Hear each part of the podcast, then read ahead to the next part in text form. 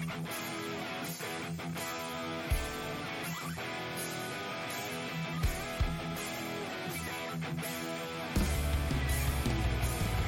is Dave Bradshaw, and you're listening to Just Bring It, the Nerd Podcast. Hallo und herzlich willkommen zu einem neuen Just Bring It Podcast. Wir sind wieder im Nerd-Bereich unterwegs und wir schauen uns mal wieder eine Serie genauer an.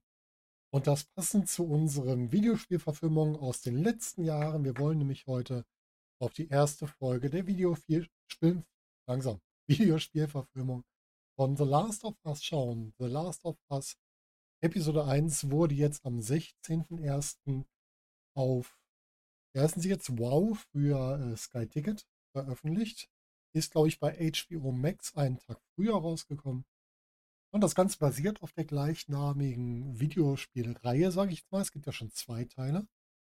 Das heißt, Last of Us war ja ein großer Hit von der Firma Naughty Dog, der im Jahr, ich glaube, 2013 rausgekommen ist.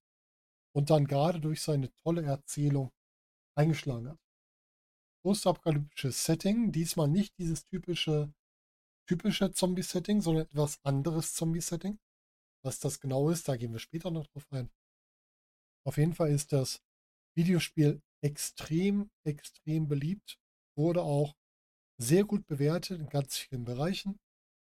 Und ich habe es auch damals gesehen, schon einige Zeit her, in dem äh, Stream von Queen Nadidala. Da könnt ihr auch gerne mal reingucken eine sehr nette Streamerin, die das immer mal wieder gespielt hat und vielleicht auch in Zukunft mal wieder spielen wird. Also da könnt ihr auch mal reinschauen. Das letzte Mal, dass ich es gesehen habe, ist jetzt schon puh, einige Jahre oder ein Jahr mindestens, aber ich glaube mehrere Jahre sogar her. Und deswegen bin ich jetzt relativ unvorbelastet in die Serie gegangen. Das Spiel umfasst so in Summe 12 bis 16 Stunden Spielzeit. Wenn man das auf eine Serie runterbricht, würden das rein von der Spielzeit ausgehend 12 bis 16 Folgen sein. Wenn man das runterkürzt, natürlich mit den ganzen Gleichbereichen und ähnlichen, können die neun Folgen, die wir jetzt haben hier in dieser ersten Staffel, durchaus gut dazu passen. Das heißt, ich weiß es nicht genau, aber ich glaube, dass hier die gesamte, das gesamte erste Spiel in der ersten Staffel gewählt wird. Wie gesagt, ich bin nicht hundertprozentig mit dem Spiel drin, aber ich könnte mir vorstellen, dass das gut passt. Ich bin auch aus gutem Grund nicht mehr hundertprozentig drin, weil ich nämlich sehen wollte, funktioniert die Serie ohne das Spiel komplett im Kopf zu haben. Und das schauen wir uns mal genauer an. Episode 1 heißt When You're Lost in the Dark, also wenn du im Dunkeln verloren bist. Das taucht auch häufiger in der Folge auf und wird wahrscheinlich später in der Serie nochmal erklärt. Wie bei unserer letzten Folgenbesprechung beginnen wir mal mit dem Start der Folge. Wir beginnen die Folge mit einer Talkshow aus den 60er Jahren wo dann über die Gefahr von Viren, Bakterien gesprochen wird und wo dann einer der Talkshow-Gäste auf das Thema Pilze kommt. Wie gefährlich sind denn Pilze? Und dabei schwerpunktmäßig auf den Cordyceps. Das ist der Pilz, der sich gerade bei Insekten gerne einnistet, der dann den Körper von innen auffrisst, die Insekten steuert, dass sie sich quasi in einen sonnigen Bereich bewegen, wo er dann weiter wachsen kann. Und das ist im Grunde die Grundlage, die hier geschaffen wird, für die Virusinfektion. Und hier bin ich mir nicht mehr sicher, ob das in Spielen auch so war. Ich glaube, da kam die Erklärung erst später. Würde auch Sinn machen. Ich finde es aber trotzdem gut, dass man hier damit einsteigt und dass man das auch später wiederum dann nutzt. Denn einen wirklichen Pluspunkt hat diese, diese Folge schon. Alles, was irgendwie eingeführt wird, wird auch später wieder verwendet und erklärt. Und das hat mir schon sehr gut gefallen.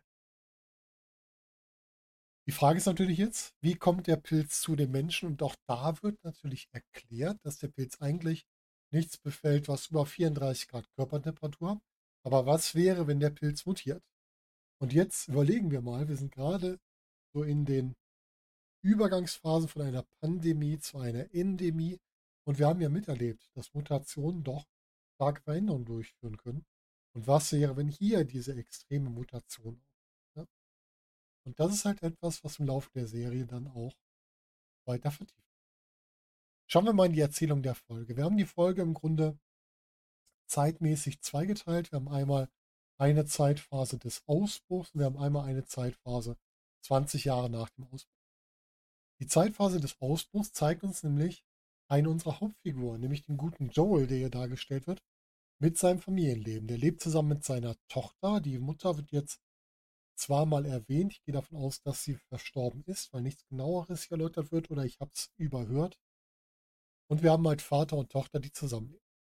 Joel ist wohl im Bereich im Baugewerbe irgendwie tätig und arbeitet da zusammen mit seinem Bruder Tommy. Und das sind so die ersten drei Figuren, die wir etwas mehr kennenlernen. Jetzt zu Beginn der Serie und zu Beginn der Folge. Ich bin immer noch bei der Serie. Kurz zu den drei Figuren. Wir haben einmal Joel Miller. Wie gesagt, das ist eine der Hauptfiguren auch im Spiel. Der wird gespielt von Pedro Pascal und Pedro Pascal werden wahrscheinlich mittlerweile alle kennen. Entweder aus der Serie The Mandalorian, wo er die Hauptrolle spielt, oder auch aus Game of Thrones, wo er den Oberon Martell gespielt hat, aber er hat auch bei Narcos entsprechend mitgespielt und noch viele andere Rollen. Ja, also wirklich ein sehr bekannter Schauspieler, der gerade im Moment wieder so seinen seinen Höhepunkt hat und in sehr vielen Serien ist. Denn auch Mandalorian kommt ja dieses Jahr noch, die dritte Staffel. Das heißt, auch da will noch viel erleben. Und dann haben wir seine Tochter Sarah Miller, die von Nico Parker gespielt wird. Die kennt ihr vielleicht aus Dumbo, da hat sie auch als kleines Mädchen mitgespielt. Und die wird hier wirklich als in kürzester Zeit sympathischer Charakter aufgebaut. Ja, die kümmert sich um ihren Vater, er hat Geburtstag, sie macht ihm Frühstück, Sie sorgt dafür, dass seine alte Uhr repariert wird, die sie ihm dann schenkt. Natürlich von seinem Geld. Sie ist aber auch so ehrlich, dass sie das Geld von ihm genommen hat.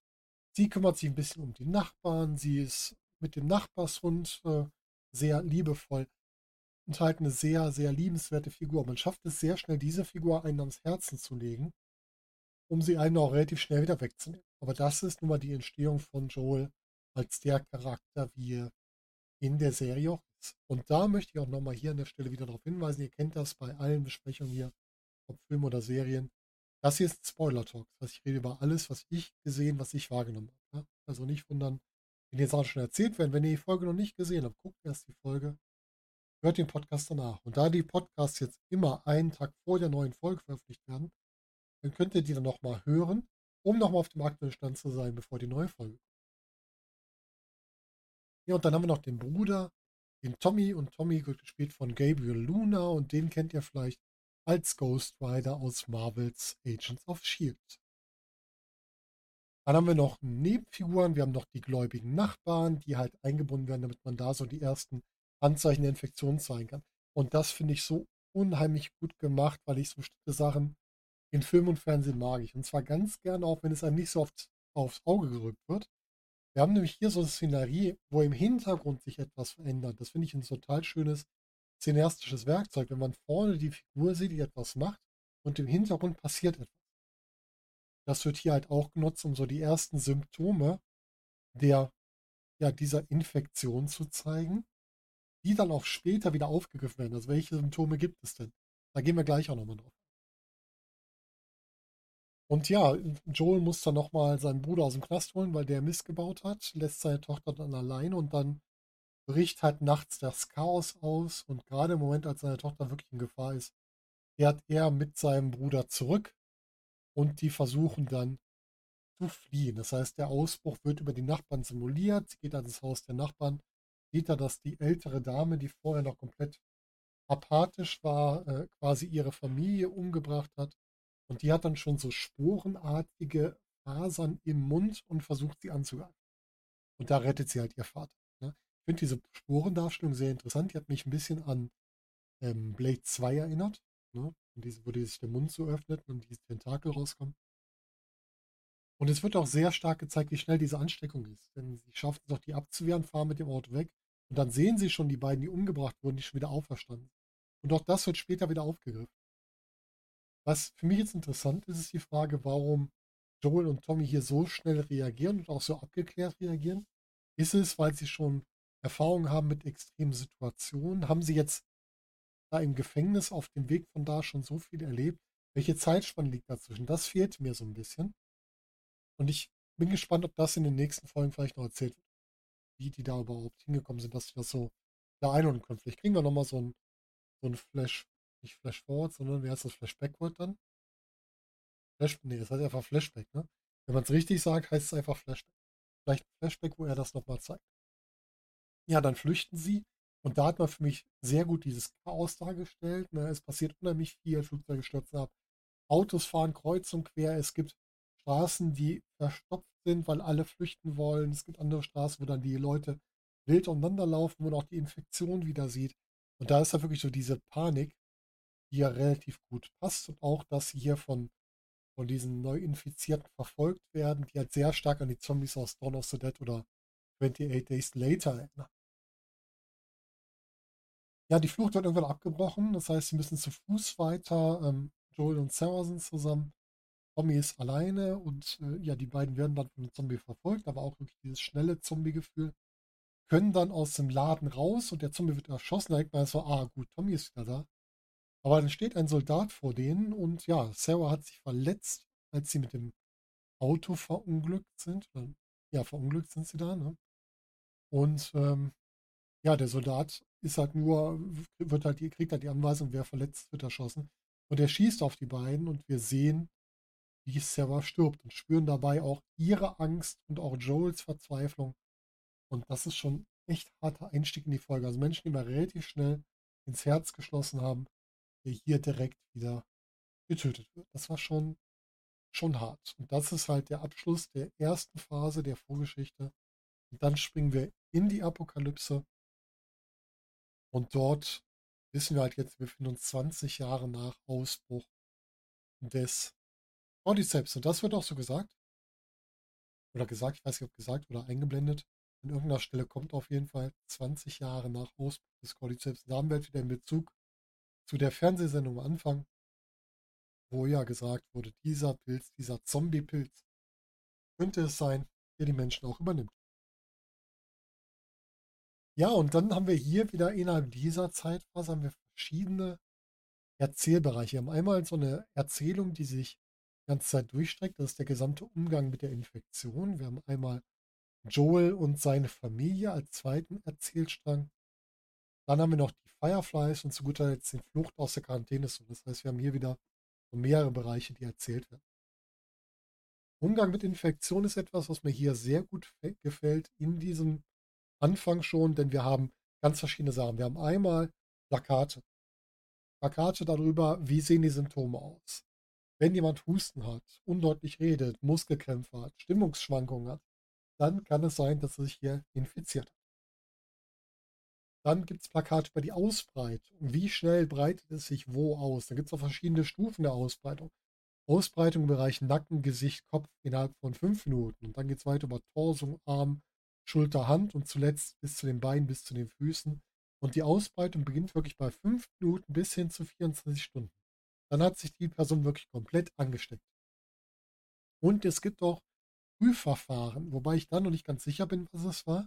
Wir haben eine Szene, die auch wieder für mich schwierig war, weil es da wieder um ein Kind geht, wo ein Kind zu einem Militärposten kommt, dann dort erstmal festgehalten wird, festgeschnallt wird, dann geprüft wird mit einem Gerät, was an den Hals gehalten wird. Ich bin mir nicht sicher, ob es eine Blutprobe nimmt oder eine Gewebeprobe nimmt und was dann sagt, grün oder rot. Rot heißt infiziert, grün heißt nicht infiziert. Und auch dieses Gerät sehen wir später wieder. Auch das ist sehr interessant. Ja, und das Kind wird dann äh, leider auch getötet. Und danach folgt dann auch die Ansicht, was passiert hier mit den Toten. Und das erinnert unheimlich stark an Kriegsschauplätze, wo man halt, oder an, an generell Infektionsschauplätze, wo man mit der Menge der Toten einfach nicht mehr hinterherkommt und anfängt, diese zu verbrennen. Das passiert hier auch. Die werden dann im Feuer verbrannt, danach wird die Asche entsorgt. Und hier treffen wir Joel wieder, der halt genau zu dem Team gehört, der hier in diesem Bereich die Leichen quasi verbrennt. Auch da dieser Umgang damit, wie man mit der Infektion umgehen muss, wenn da wirklich viele Leichen auftauen, auch das ist ja realistisch dargestellt. Kann schon so ein Spiel gewesen sein, weiß ich nicht mehr so. Dann sehen wir Menschen, die auch äh, stärkere Verletzungen haben, die in Gliedmaßchen oder ähnliches. Das kann natürlich sein, dass hier die Infektion durch Amputation oder ähnliches gestoppt wurde. Das haben wir zum Beispiel auch bei Walking Dead ganz oft gesehen, dass sie versucht haben mit der Amputation die, ähm, wie heißt es, die infizierten Bereiche nochmal wieder ähm, abzutrennen, damit nicht der ganze Körper infiziert wird. Das könnte ich mir zum Beispiel vorstellen. Oder es sind vielleicht auch bei Jüngeren sind es vielleicht Geburtsfehler, weil es ja die Bevölkerungsmenge reduziert hat und vielleicht der Genpool mehr vermischt ist, obwohl dafür ist es zu kurz. Ne? 20 Jahre, da haben wir noch nicht, so eine intensive Eindämmung des Genpools. Das eher nicht. Also ich tippe eher wirklich auf das Erste, dass man versucht hat, so Infektionen einzudämmen und das wohl auch funktioniert hat. Vielleicht ist auch das so ein Foreshadowing auf das, was noch passieren wird im Laufe der Serie. Dann haben wir eine schöne Darstellung, dass die Natur sich das zurückholt, was ihr gehört. Wir sehen eine Straßenlaterne und die war hundertprozentig auch so im Stil, die schon mit so Ranken überwuchert ist. Was wir dazu sehen, ist, dass wir jetzt eine militärgeführte Regierung haben oder Militärstaat haben. Das heißt, wird alles vom Militär kontrolliert und es gibt auch sehr drakonische Strafen. Das ist halt auch immer die Angst, was passiert, wenn das Militär sich irgendwo an die Führung putscht oder die Führung übernimmt. Hier gibt es zum Beispiel Todesstrafen für das Verlassen von Quarantänezonen. Und auch das ist ja nicht unrealistisch. So Szenarien gab es ja auch schon in der Realität. Und immer wieder treffen wir halt auf die Hausanschrift When you're lost in the darkness, look for the light. Und das ist halt etwas, was an mehreren Stellen auftaucht.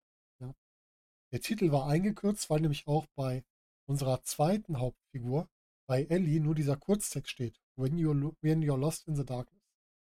Und was dahinter steckt, wird sicherlich im Laufe der Staffel noch erklärt. Ich werde es jetzt hier nicht tiefer das Ganze zu analysieren, denn damit könnten wir uns vielleicht ein bisschen die Vorfreude nehmen auf das, was noch kommt. Ja, dann haben wir Joel und seine Familie. Joels Bruder wird vermisst. Tommy hat sich eigentlich jeden Tag gemeldet und ist jetzt schon seit drei Wochen, hat er nichts mehr von ihm gehört. Er ist wohl in einem Außenbereich unterwegs und er will jetzt einen Truck finden oder einen Truck sich beschaffen, und braucht dafür unter anderem auch noch eine Batterie. Den Truck kriegt er dadurch, dass er jemand vom Militär quasi besticht oder besser gesagt ähm, ihn mit Medikamenten versorgt. Und ja, die Batterie soll dann auf anderen Wegen zu ihm kommen, die aber dann später zu einer Überschneidung mit einer anderen Gruppe. Dann haben wir an seiner Seite jetzt 20 Jahre später Theresa Tess Servopol, Servopolis, ich weiß nicht, ob ich richtig ausspreche, die von Anna Torf gespielt wird, die ihr vielleicht aus Secret City oder Mindhunters kennt.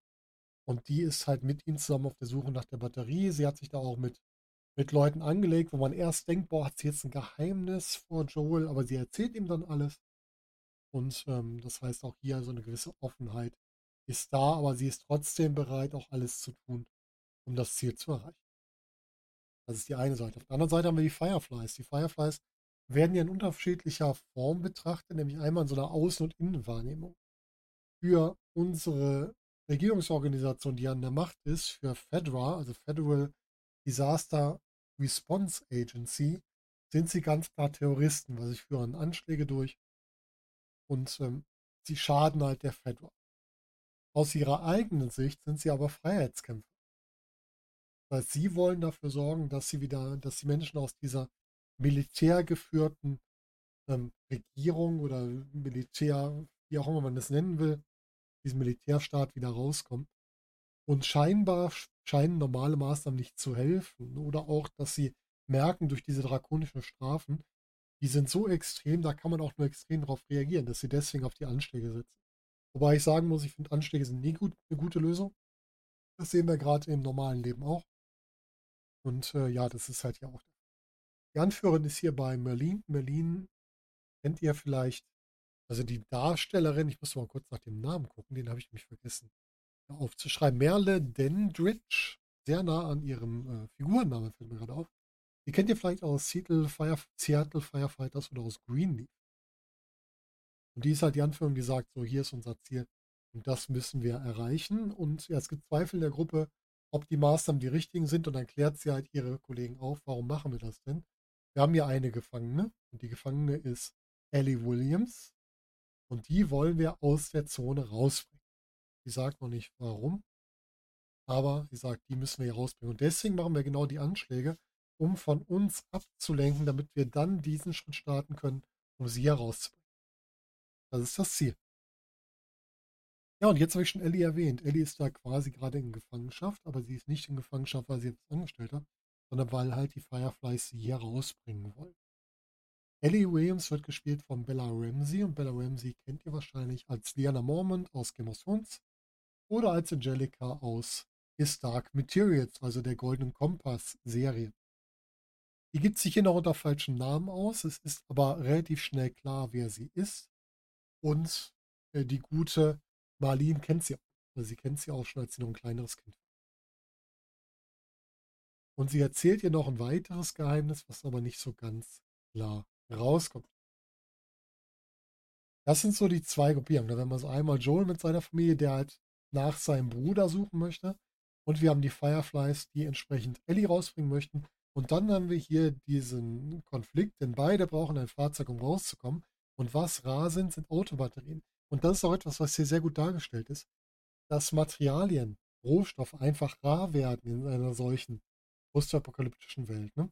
Es gibt nicht mehr so viel. Es wird auch keine Währung mehr eingesetzt. Es gibt so Versorgungskärtchen, mit denen man sich versorgen kann. Also man arbeitet für diese Regierung, nenne ich es jetzt mal, und kriegt dann Versorgungskärtchen. Keine Währung. Und es gibt Material, was selten ist. Medikamente sind selten. Deswegen kann auch Joel damit den Soldaten bestechen. Autobestandteile sind selten. Zum Beispiel die Batterien. Weil die natürlich auch irgendwann entladen sind. Ne? Und wenn es keinen Strom mehr gibt, ich weiß gar nicht, ob das etabliert wurde, aber ich glaube schon, dass das da, dass man keinen Strom gesehen hat direkt, dann ist es natürlich auch schwer, die wieder aufzuladen. Deswegen müssen wir welche finden, die noch gehen. Wobei ich gar nicht weiß, ob eine Autobatterie nach 20 Jahren noch gehen würde. Würde mich mal interessieren.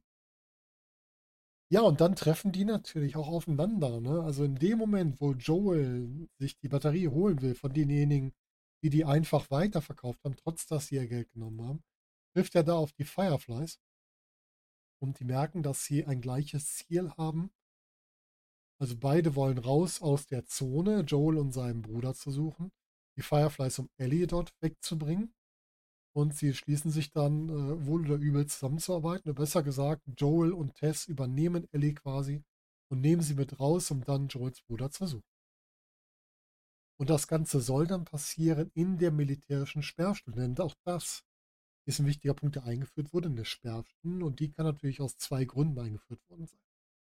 Einmal, weil die Infizierten gerade nach der, in der Sperrstundenzeit sehr aktiv sind. Und des Weiteren, weil man damit Unruhen in den Abendstunden vermeiden will. Abendstunden, früh Morgenstunden. Ja, und derzeit wollen sie flüchten. Das Ganze ist so eine Stealth-Flucht. Das ist sehr üblich, auch fürs Spiel, wo man ja halt auch ganz oft leise und vorsichtig durchgehen soll. Und in dieser Situation treffen sie wieder auf den Militärmenschen, der den Joel bestochen hat. Und dieser Mensch testet Ellie und es stellt sich raus, Ellie ist infiziert. Und dann will er sie erschießen. Und da kriegt Joel sein Flashback zu der Situation mit seiner Tochter. Und diesmal bleibt er nicht ruhig, sondern diesmal geht er auf den Militärmenschen los, schützt Ellie davor, erschossen zu werden. Und ja, bringt ihn dabei um. Das heißt, dieser Flashback bringt Joel wieder in die Situation mit seiner Tochter. Und äh, ja, er will Ellie hier wie seine Tochter beschützen. Und das ist so das erste Quäntchen, dass er sie so ein bisschen als Tochter aufnimmt. Vielleicht nur unterbewusst, aber es wird auf jeden Fall hier angedeutet. Und Ellie erklärt ihn dann auch, ja, ich habe eine Infektion, aber sie breitet sich nicht aus und das ist halt genau der Grund, warum sie aus der Zone gebracht wird. Denn hier wird wahrscheinlich, das ist jetzt eine Interpretation von mir, irgendwo ein Heilmittel gesucht. Und dafür soll sie rausgebracht werden. Das haben wir schon in vielen Bereichen gehabt. Ne? Das war die Geschichte mit Eugene, der ja angeblich ein Heilmittel kennen würde bei äh, The Walking Dead. Das war die Geschichte mit äh, jetzt muss ich kurz überlegen, bei Z-Nation war es der blaue Zombie-Mensch-Hybrid. Ich komme jetzt gerade nicht auf den Namen. Doch Murphy, Murphy war es, der dann rausgebracht werden sollte, in einen bestimmten Ort gebracht werden sollte. Ist also ein typisches Thema, was immer wieder auf. Und sie schaffen es dann auch gemeinsam, die Quarantäne schon zu verlassen. Und dann kriegen wir so ein schönes Visual nochmal, nämlich von der Stadt im Dunkeln mit den zerstörten Hochhäusern auf einem Dach sehen wir schon eins der vollständig infizierten Monster, was da schreit, was auf Entfernung ein bisschen aussieht wie der Demogorgon aus Stranger Things, was wir aber dann wahrscheinlich in der nächsten Folge schon aus der Nähe sehen werden. Ja, und gerade diese Visuals sind so ein großes Plus dieser ersten Folge schon. Ja, wir haben einmal diese, diese überrankten Straßenlaternen, die natürlich wirklich klar zeigen, wie die Natur sich alles zurückholt, die aber auch so, weiß auch nicht warum, aber so ein bisschen so ein schön, schönes Gefühl klingt so komisch, aber dieses natürliche Gefühl wieder geben und halt auch ein Bild sind, was ich, glaube ich, im Spiel noch gesehen habe. Dann gibt es natürlich diese tolle Szene, die sicher aus dem Spiel stand, wo sich am Anfang, wo das Kind auftaucht, dieses einsame Kind, das Tor dieser Militärzone öffnet und wir so einen Blick in die zerstörte Welt kriegen mit der ganzen Natur. Das ist ein richtig gutes Bild. Dann haben wir diese Sporen sehr klar im Bild dargestellt. Das wird so einmal so als Staub dargestellt oder sind vielleicht einfach nur Staubpartikel, die dann durch die Luft fliegen, wo Joel in seiner Wohnung in sein Geheimversteck geht, was auch wirklich gut aussieht. Dann haben wir in den Tunnel diesen Sporenmenschen an der Wand, also quasi das Ende von diesem Menschen, wenn die Infektion die komplett übernommen hat und ihn dann stilllegt, das auch richtig gut aussah. Und wir haben natürlich die Welt außerhalb der Quarantäne, so jetzt am Schluss, mit dem Infizierten. Also bildgewaltig ist das hundertprozentig. Und das, ohne dass es nach billigen CGI aussieht. Sieht wirklich gut aus. Dann hat man mit der Musik etwas sehr Gutes geschaffen. Denn die Musik ist sehr gut zu den Situationen angewendet. Wir haben einmal, wenn wir diese postapokalyptischen Szenen haben, haben wir eine sehr düstere Musik. Gerade zu Beginn der Apokalypse ist alles sehr düster, sehr schwer, was da gespielt wird. Und dann haben wir Szenen, da geht Joel in seine Wohnung, in seine Zuflucht. Da wird die Musik viel ruhiger, viel gelassener. Dass du weißt, so hier bin ich jetzt sicher und hier kann ich jetzt ein bisschen zur Ruhe kommen. Und dann haben wir Musik, die wiederum auf die Charaktere reagiert. Wenn Joel dann emotional wird, dann steigert sich die Musik. Dann wird die Musik auch entsprechend so nicht aggressiver, aber schwerer und schwermütiger, genau wie er selbst auch. Auch das finde ich sehr gut gemacht. Und man spielt auch mit der Musik als Teil der Geschichte, nämlich man hat Musik als Code eingesetzt. Zum Beispiel, dass die 80er Musik im Radio Ärger bedeutet. Und das hat auch Ellie direkt interpretiert. Das heißt, man zeigt ja auch, dass sie eine sehr intelligente Figur ist. Das wird damit auch nochmal hinterlegt. Und man nutzt halt auch hier den Moment, dass man es vorher eingeführt hat und dann wieder erklärt. Und das finde ich so schön. Dass man so viele Sachen, die vorher eingeführt werden, wieder erklärt. Im Vorspann wird über den Pilz gesprochen. Der wird als Erklärung für den Ausbruch. Ja? Es wird über die Musik gesprochen. Das wird wieder erklärt. Und so weiter. Immer wieder diese Punkte. Es wird über das Amt gesprochen und später wieder aufgegriffen. Es werden bei der alten Frau noch in der Ursprungsgeschichte beim Ausbruch die ersten Symptome gezeigt. Die werden später auf Plakaten wieder aufgegriffen. Es wird das Gerät zum Testen eingeführt, nur um am Ende dann wieder zu zeigen, dass Ellie genauso infiziert ist. Und hier hat man dann auch diesen Twist. Bei dem ersten Mädchen, was infiziert war, war klar, das musste direkt sterben, wurde gemacht. Und bei ihr wurde es am Ende verhindert. Das heißt, wir haben schon von Anfang der Folge zum Ende einen Wechsel der Perspektive, ja. Und auch einen Wechsel der Umstände, die sich daraus ergeben, aus dieser Infektion. Und das alles hat mir sehr gut gefallen. Ich muss sagen, ich bin, wie ihr schon gehört habt, sehr angetan von der ersten Folge. Die apokalyptische Welt sieht klasse aus wenn man das über eine solche Welt sagen kann, also die postapokalyptische Welt. Ähm, dieser Aufbau einer neuen Ordnung, diese gesamte Vorgehensweise, was sie alles machen müssen und was so zu einer neuen Gesellschaft gehört, wie das dargestellt ist, mir, gefällt mir auch sehr gut, weil das öfter mal vergessen wird. Ja? Bei Walking Dead hat man es immer wieder angesetzt, aber dann wieder verworfen. Ne? Dann bauen sie sich ein neues Leben auf.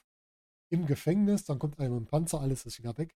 Also es wurden immer wieder diese Ansätze gefunden, aber relativ kurz gehalten. Ich hoffe, dass man hier halt diese Welt, diesen Umgang mit der Welt noch mehr durchzieht. Bin ich sehr gespannt. Und natürlich, wie gesagt, die Musik und auch die Charaktere, diese kleinen Charakterdarstellungen schon, gerade bei Joel alleine. Der liebende, aber etwas überforderte Vater, der dann zu einem Eigenbrötler, ein bisschen eigenbrötlerisch wird und dann sich aber wieder für das Kind einsetzt. Wir haben ja wirklich so einen Wechsel. Erst ist er lieb mit seiner Tochter, dann sieht er seine Tochter sterben. Dann muss er ein totes Kind verbrennen und dann schützt er am Ende wieder ein Kind. Also dieser Wechsel, diese mehreren Facetten von Joel sind nämlich gut gemacht. Und auch, dass er nach außen stark auftritt, wenn er dann für sich ist, in sich zusammenbricht. Auch das ist sehr stark. Und das alles in einer Folge. Und auch Ellie, die sehr selbst überzeugt ist, dazu noch intelligent ist, aber auch ängstlich ist, wenn am Ende ihre Infektion rauskommt. Auch das wurde gut gemacht. Also man hat relativ schnell in einer Folge auch hier die Charaktere etabliert. Und ich muss sagen, ich bin sehr, sehr zufrieden mit der ersten Folge und hoffe, dass es so weitergeht. Aber ich glaube auch dran, wenn sie sich ans Spiel halten, was ja sehr gut gelitten ist, dann werden sie sicherlich hier eine gute, gute Erzählung hinkriegen. Ja, und jetzt kommen wir dazu, was wir damit machen. Ich werde versuchen, ich muss mal sagen, versuchen wir jetzt immer mal arbeitsmäßig natürlich was dazukommen kann, dazwischen kommen kann, für euch zu jeder Episode eine einzelne Besprechung zu machen. Diese Besprechung werde ich immer am Tag vor der neuen Episode veröffentlichen, damit ihr den gesamten Tag noch Zeit habt und die Hälfte des nächsten Tages, bis die neue Folge kommt, euch das einmal anzuhören, euch damit wieder auf den aktuellen Stand zu bringen und dann erst die neue Folge einzusteigen. So ist der Plan und so werde ich es machen. Natürlich, wenn zeitlich was dazwischen kommt, dann fasse ich wieder Folgen zusammen, wie ich es bei Strange Worlds auch gemacht. Ja, und da bin ich gespannt, wie ihr die erste Folge gesehen habt. Schreibt mir das doch gerne wieder in die Kommentare, schreibt mir wieder private Nachrichten. Das hat ja auch bei Stranger Worlds gut geklappt. Da habe ich schon mal die eine oder andere Nachricht direkt zu mir gekriegt. Aber ihr dürft auch gerne die Kommentare nutzen. Und wie gesagt, wenn ihr mögt, bei YouTube abonnieren und Glocke aktivieren. Ihr kennt das, das sagt euch jeder, der Videos produziert, weil natürlich damit das Video besser sichtbar wird für andere und ihr kriegt auch mit, wenn was Neues veröffentlicht wird. Weil es geht ja auch darum, dass andere auch das Video sehen können. Da der YouTube-Algorithmus nicht ganz so einfach ist, muss man das halt darüber pushen. Das ist der einzige Grund, warum ich sage. Gut, das war's von mir. Ich wünsche euch noch einen schönen Morgen, Tag, Abend oder Nacht, je nachdem, wann ihr das Ganze hört. Und wir hören uns wieder beim nächsten Podcast. Macht es gut. Bis dahin.